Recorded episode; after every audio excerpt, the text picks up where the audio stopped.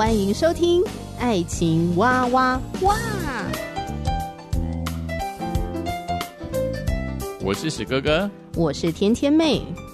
各种情感话题，挖掘深度与广度，挖出感动与温度，为其中的美好惊叹不已。哎，是惊叹还是惊悚啊？以轻松漫谈的方式畅聊各种情感话题。爱情啊，我挖我挖我挖挖挖。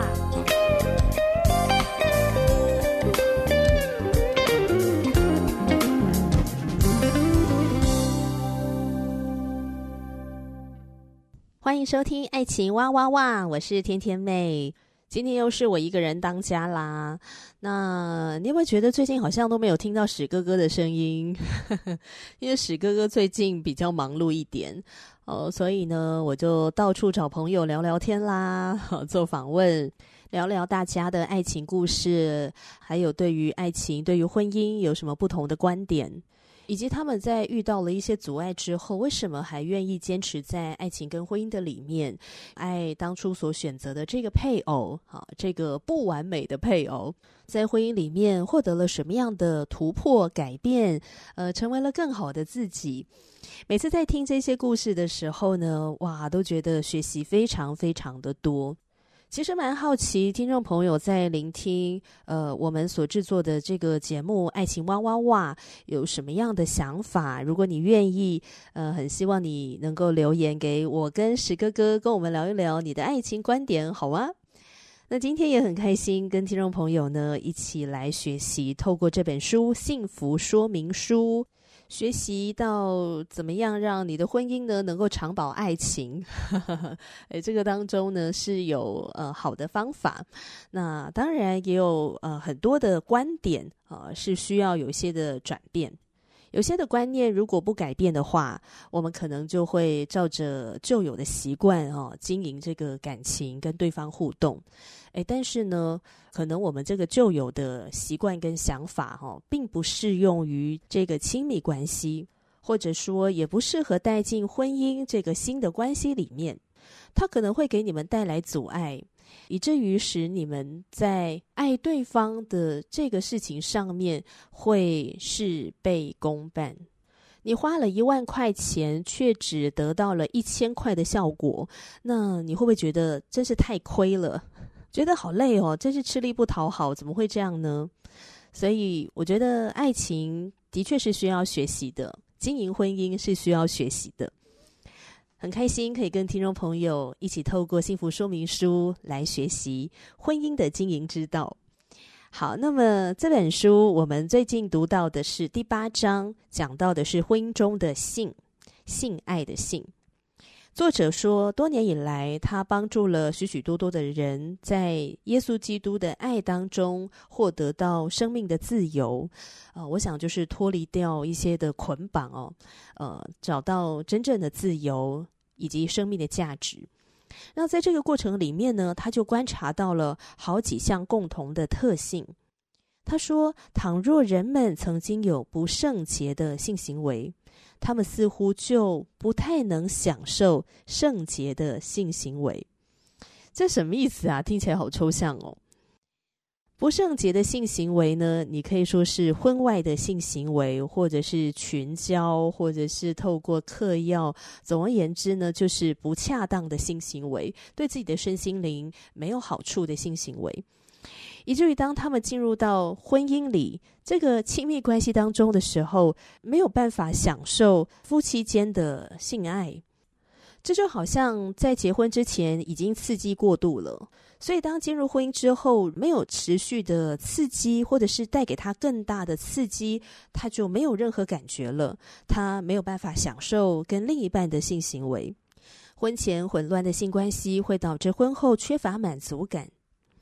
在上帝旨意以外的性的乐趣和性的兴奋，会让人落入捆绑当中。如果结婚前双方在你情我愿的情况下发生了性行为，那么当他们想要满足自己的性欲时，只会加重这个捆绑。如果性行为是在一方不愿意的情况之下，也就是所谓的霸王硬上弓，啊，一方面心里不愿意，只是无奈合作的情况之下。他们会关闭自己的心房，在问题解决之前，会一直的受到捆绑。他们缺乏自由，没有办法互相的表达爱意，也无法彼此信任。作者说，他常年帮助这样的人，弃绝过去那些错用身体的性经验，把自己的身体当作活祭献给上帝，并且好好的保守自己的身心灵，唯独给予未来的配偶。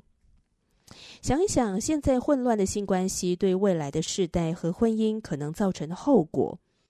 多数的人在结婚前就有性行为，婚前性行为的人中有百分之五十的人在二十多岁的时候感染了性传染病。作者有一次和一群高中生在谈论有关性的议题，有一位高中生就提出这样的问题说：“要是我跟女朋友发生了性关系，我以后会后悔吗？”哇，这个问题其实蛮成熟的。不过更成熟的提问是，我的女朋友以后会不会后悔呢？他过去尝试给予一位年轻的大学生门徒训练，在他听过有关性的纯洁和自由的看法之后，他就不再跟作者联系了。原来当时这个大学生正在跟小组里面一个女孩子交往，直到两年之后，他告诉作者。当初作者努力的带他门徒训练的时候，他正好跟好几个女孩上床呢。他并没有与当时交往的女孩发生性关系。他说：“我短时间就厌恶性伴侣，要是我跟这个女孩结婚了，我是不是也会在短时间内厌倦她呢？”这大概就是为什么他没有和当时交往的女孩发生性关系，但是他跟其他的好几个女孩上床。于是作者告诉他，其实你所厌倦的是不涉及个人情感的性行为。对性厌倦的人，是因为把性行为去个人化。你与自己的性伴侣之间并没有情感的关系。他们只不过是你想要征服的对象，用来满足你个人的情欲。你想要的并不是他们，其实你想要的是你自己。你想要努力满足自己的淫欲，可是这个淫欲太大了，没有办法获得满足。你越是想要满足自己的胃口，这个胃口就变得越来越大，导致你好像整个人的思想都被这个性给捆绑，占据了你整个心思。所以，当厌倦感增加时，性瘾的欲求也会越来越强。性瘾总是去个人化的。有一个男士说，对他来讲，自慰是可以的，因为他自慰的时候，心里所想的是一个没有头的女郎。作者说，那正是他自慰问题的所在，因为他做的正是去个人化的性行为。而这也正是色情图片问题的所在。说到这里呢，我突然想到了张文亮教授所写的一篇文章，叫做《爱情、美丽与性诱惑》。提到有一天晚上呢，他跟太太啊到便利商店去买报纸，出了店门，妻子问他说：“有没有看到那个报架旁边摆的那个周刊呢？”啊，啊封面上面有一个衣着很暴露、动作很撩人的女孩，然后他就说：“嗯，有啊，我知道。”妻子问他：“那你会想看下去吗？”他镇定的回应：“不会。”为什么呢？张教授回答：“美跟性诱惑不一样。”哦，不同在哪里呀？他继续回答说：“含义不同，目的也不同。”美背后的意涵是善良，是带着上帝的祝福；性诱惑的背后是欺谎，是伤害美的实质。张教授说，他是一个工程师，他深深的知道，一间美丽的房子或是一栋雄伟的大楼，重要的不是墙面的瓷砖，不是墙柱间的打光，更不是造型的尺寸。而是建筑的根基有没有牢牢的连接在地下的磐石上？最美的房子是靠得住的房子，最雄伟的大楼是稳固耐用型的大楼，内部没有偷工减料。所以，最美丽的女人或英俊的男人是靠得住的人。他们的个性稳固，不会见异思迁，更不会随，更不会追随一时的风潮。而近代的美，经常被扭曲成为带着感官性的刺激，才能够瞬间产生激发性的效果，而非给人带来深刻的平稳和平安。将美扭曲成为性诱惑，已经触目可见。比如说，强调人体的某一些器官的大小的比例，他这边写的应该就是胸部的比例哦，来增加身体暴露的表面积，或者是公开隐秘性的部位。凸显人体的色泽与打光反射的果效，或是以少量的遮掩给人增加想象的空间等等，性诱惑几乎渗透社会上的每一个角落，使整个世代年轻人的大脑几乎是浸泡在性诱惑与色情的染缸中。其实，抽离这些诱惑的元素，会发现那些实体的本质在未被扭曲之前仍是平凡。真正的美丽是一种投射，能够投射到更深远的意涵和意义。例如，午夜的星星与月亮是何等的美丽，可以投射到起初的上帝的创造，可以投射到起初的创造。物理化学的定律是何等的优美，可以投射到永恒不变的真理。母亲怀中的婴孩是何等令人感动。可以投射到母爱和温柔，新婚夫妇坚决在众人面前相互立约，说我愿意，是何等的神圣！可以投射到生命实质的互系与生生不息的传承。但是性诱惑投射出去的，只是混乱、污秽、暧昧与伤害人原本荣耀的形象。性诱惑是人在寻找真爱路上的绊脚石。是让夫妻互相委身的腐蚀剂。性诱惑的背后是有人在操控，目的大多是为了商业的利益，却败坏了许多人。他们可以赚到利益，却不知道人类的文明为他们千百倍的付出。这是一个被污染的世代，人们制造严重的污染，还不是破坏大气回流，导致环境气候变迁的危机。而是污染到人心对美的品味和鉴赏变得庸俗与容易拥抱虚假。刚才那一段呢，是张文亮教授所写的文章里面，呃，甜甜妹呢截取了几段分享给听众朋友，提到的是性诱惑。那我觉得再回到幸福说明书作者讲到的性这件事情。也就是说，当一个人陷入在性瘾的里面哦，他是要满足他里面的那个不断被刺激的那个胃口。那满足淫欲的同时，他里面所想到的那些形象，不会按着上帝所创造的美好的形象出现，往往是带着淫秽的。而那样的一个形象，会使人的生命更加的被捆绑，沉溺在性瘾的里面。有人问过张文亮教授说：“那看到色情照片该怎么样才不会想入非非呀？” 张教授就讲哦，他说他们家附近大概两百公尺处呢，有一家整形美容院，门口放了一些人整形前后的照片来当做广告。有一天呢，他经过了那个广告，就看到一个男子跟一个大概五岁的小孩站在那个整形广告的看板前面。那个男子就说：“这是你妈妈，是不是比以前更漂亮啊？”那小孩看了一下，就说：“那不是我妈妈，我妈不是长这样的。”那个男子指着那个广告说：“这的确是你妈妈呀，我们花了一些钱，妈妈才会变这样的。”小孩又看了一下，然后说：“这不是我妈妈。”那个男子说：“妈妈割了双眼皮，下巴变尖了，还加了酒窝。”他显然很想要用心的教导他的孩子哦，去认识到，哎，妈妈到底做了哪些改变。结果小男孩听了竟然哭了。他说：“这不是我妈妈，我不要我妈妈长这样。”然后越哭越大声，还过去踢那个广告看板。那张教授站在旁边哦，看到这一幕啊，真的感触良多。他觉得这个孩子呢，教了他一堂很重要的课。那些美女的照片是别人的妈妈照片。对别人妈妈的照片有性幻想，是对不起这个妈妈，也对不起她的孩子。这也让我想到，我曾经访问严金龙牧师。那他被称呼酒店牧师，呃，是因为他做的服饰，他到酒店里面传福音给这些妈妈桑。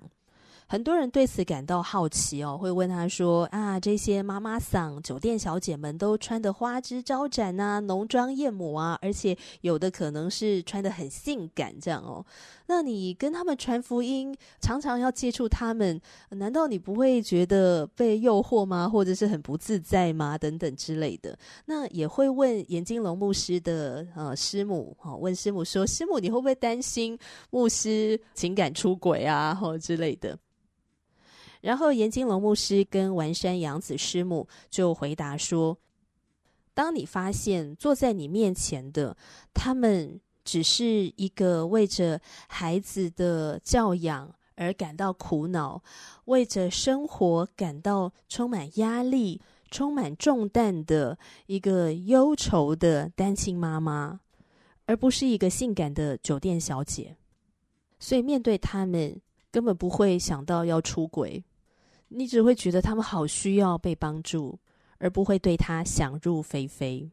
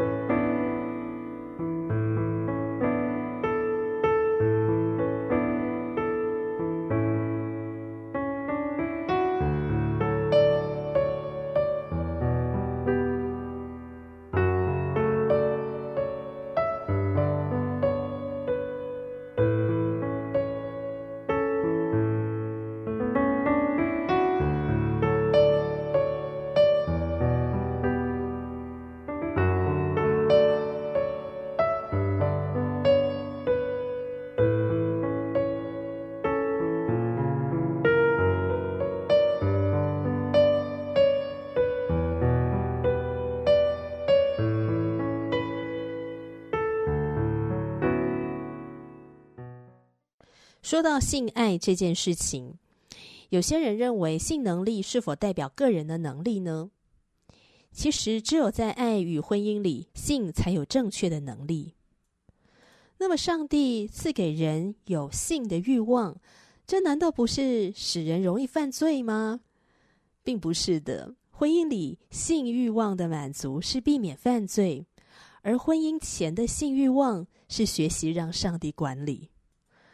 当不愿意被管理，按着私欲随意的去追求性的刺激，这对自己、对于未来的婚姻关系没有任何的好处，还会带来破坏性的深远影响。幸福说明书的作者过去经常要那些接受婚前辅导的年轻男女把椅子背靠背坐着。然后让他们分别写下他接下来提问的答案。他会问：“你想要几个孩子啊？你打算什么时候开始有小孩呢？”呃，甚至还会问说：“你们彼此是否已经发生过肉体的关系呢？”他发现呢、啊，二十对他证婚的基督徒当中，有十八对已经发生婚前性行为了。那他为什么要在婚府的时候问这个问题？因为他想要知道性是否是这一对男女决定要结婚的原因。他们是否因为发生了性关系就必须结婚呢？他要晓得女方是否怀孕了，因为这会大大的影响到他接下来要和他们讨论性方面的议题的内容与方式。他也需要晓得这对男女将来如何告诉自己的孩子有关自己现在的行为呢？他必须了解到这对男女是否愿意停止婚前性行为，直到结婚的那一天。他们是否会背负沉重的罪疚感，走向婚姻圣坛？因为上帝呼召我们，本不是要我们污染污秽，而是要我们成为圣洁。我们是否帮助未婚夫妻与上帝建立正确的关系，为的是让他们能够预备好自己进入婚姻？我们与上帝和配偶之间的关系是生命中最重要的关系，而性成为表达爱情最亲密也是最容易受到伤害的途径，也最不可以被利用。我们需要尊重自己的另一半，学习照顾他们。当一个女人可以信任自己的丈夫，并晓得自己会得到关照的时候，她们比较能够享受性爱的乐趣。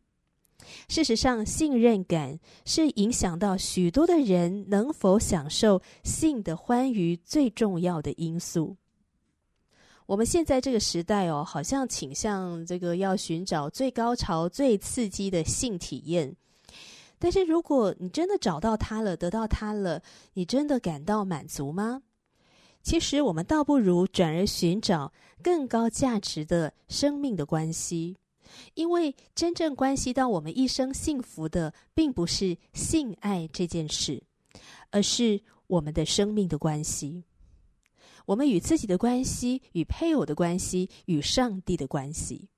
而这恰好是我们在婚姻里面是否会得到满足，是否能够与配偶的性关系得到满足，一个很重要的关键。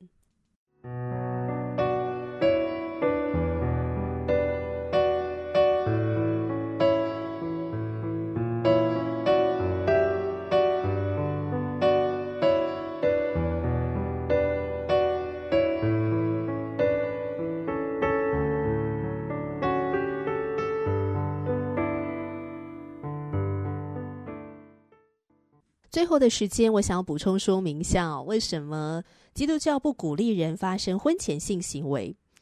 呃，这表面上听起来真的是超级八股的，非常的不符合现今的时代。因为现今的时代呢，就是这个素食爱情嘛，非常快速的。我要在很短的时间里面，呃，去跟一个人相处，然后体验，然后呢，这个体验到底好不好？如果跟他相处的体验不好的话，我就要赶快快刀斩乱麻。那这个相处的体验当中呢，呃，性就变成是一个很重要的一环，哦，所以很多人会更加的看重性爱这件事情。如果我跟你性都不合了，我也懒得跟你磨合其他的个性啊，或者是什么生活习惯之类的，或者价值观的磨合。那为什么基督教不鼓励人发生婚前性行为呢？它的背后当然有非常非常重要的原因。在一个男人和一个女人的婚姻关系里面，上帝设计了性爱，上帝把亚当和夏娃一起带进了婚姻里面，建立了一体的关系。创世纪告诉我们，人要离开父母，与妻子联合，二人成为一体。这个一体当中，当然也包含了性关系。透过这个性，让夫妻联合成为一体。这个观点呢，在新约圣经里面也有出现。比如说，保罗在哥林多前书里面就讨论到，上帝对我们的身体和灵魂的主权。甚至保罗说，当一个男人和一个妓女发生性关系的时候，他们就变成了一体。所以很明显，性关系是很特别的。在这一段性关系里面，人会经历一种脆弱，而这种关系应该只发生在一个忠诚的、值得信任的、安全的婚姻的联合当中。一般来说，婚前性行为有两种情况哦。一种是我们彼此相爱，然后也对彼此专一忠诚，只是不想要等到结婚之后才发生。那还有一种呢，是随意的性爱，甚至不是单一的对象，而是开放性的一个关系，而是开放式的关系。那么前者，这个我们彼此相爱、彼此忠诚，只是不想等到结婚之后，啊，这个呢，经常被合理化，因为旁边的人都会觉得啊，这对男女一定会结婚的啊，因为他们对彼此很忠诚，他们只是啊，先品尝这个禁果嘛。当然，我们现在不是在讨论婚前性行为这件事情到底是对还是错。我觉得值得讨论的是，它究竟会给我们带来什么样的影响？其实，当人选择婚前性行为的时候，那个背后的心理，除了说啊，我好喜欢你哦，我好爱你哦，我很想跟你呃身体的接触哈，我或者是或者说我想用身体的接触来表达我对你的爱哈之类的哈，这样一种好像看似浪漫的态度，其实另外一方面也展现出了。对自己、对于别人的不耐烦和不尊重。那个真正的心理是我不想等待，因为我现在就要满足这个欲望，并且他巧妙的规避了责任。现今的世代当中，随意的性行为非常的猖獗。诶，其实呢，没有真的所谓随意的性行为。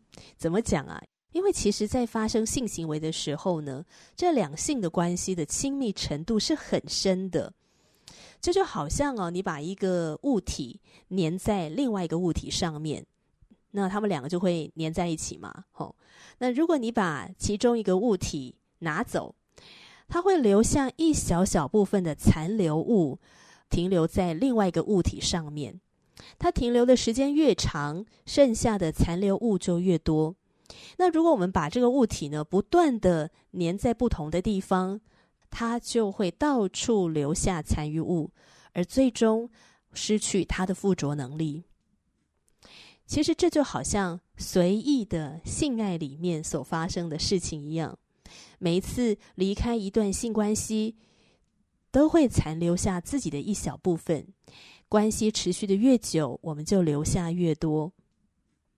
当我们从一个伴侣换成另外一个伴侣时，我们每一次都在不断的失去自我，最终我们可能会完全失去可以经营、可以维护持久性关系的能力。